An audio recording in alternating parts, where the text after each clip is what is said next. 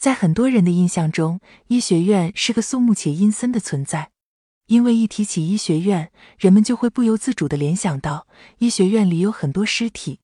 如果让一个人晚上独自去医学院里的解剖楼，就算是对医学生来说，也是不小的挑战。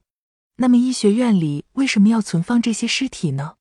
在回答这个问题之前，我们先要纠正一种说法：这里的尸体应该称为大体老师。每个医学生在成为医生之前，都需要学习解剖学，目的就是让学生更清楚的知道人体的构造，有助于理解其他学科，为以后成为一名合格的医生打下坚实的基础。在上这门课的时候，大体老师发挥了非常重要的作用，他们对医学做出的贡献值得所有人铭记。正是出于对这些逝者的尊重与爱护，我们将他们称为大体老师，也称无语良师。相信大家都非常好奇，这些大体老师都是从哪里来的呢？如果你经常看新闻的话，你可能关注过这条令人心痛新闻：成都医学院的大四学生刘雨潭，在二十一岁的年纪，以一种最遗憾的方式回到了母校，成为了大体老师。二零二一年的十二月十一日凌晨，遭遇车祸的刘雨潭因抢救无效离世。他的父母做出了一个伟大的决定。把女儿的遗体捐献给女儿的母校成都医学院，这就是我们经常在各大媒体中看到的大体老师来源遗体捐赠。此外，据医学院的解剖老师介绍，大体老师还有两种来源：一是无人认领的遗体，二是个人捐赠。学校可以向公安相关部门提出申请，将无人认领的遗体用于医学解剖。申请同意后，学校可将遗体领回学校进行处理。个人捐赠主要是指一些相对贫困的人，他们无法支撑去世后的丧葬费用。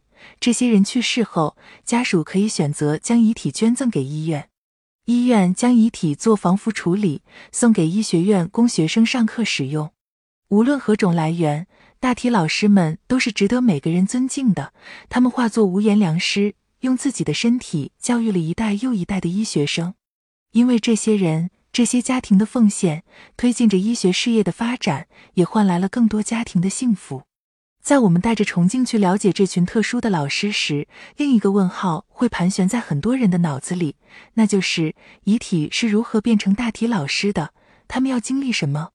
连很多医学生都不知道的是，在进入课堂成为大体老师之前，每一位已经离世的遗体捐赠者都曾经历过一段漫长的等待。遗体捐赠者在过世八小时内，需要把百分之十浓度的福尔马林通过股动脉输入体内，用于防腐，急速冷冻到零下三十摄氏度保存。接着要在福尔马林中浸泡一年以上。大体固定完成后，会被放进解剖室冰柜保存。等到需要教学使用时，再复温到四摄氏度，以保证遗体的新鲜程度，让学生能在最接近活体的人体上进行教学和研究。至此，已经过世的遗体捐赠者便正式拥有了新身份——大体老师。听到这里，你是不是对大体老师们又多了一些尊重呢？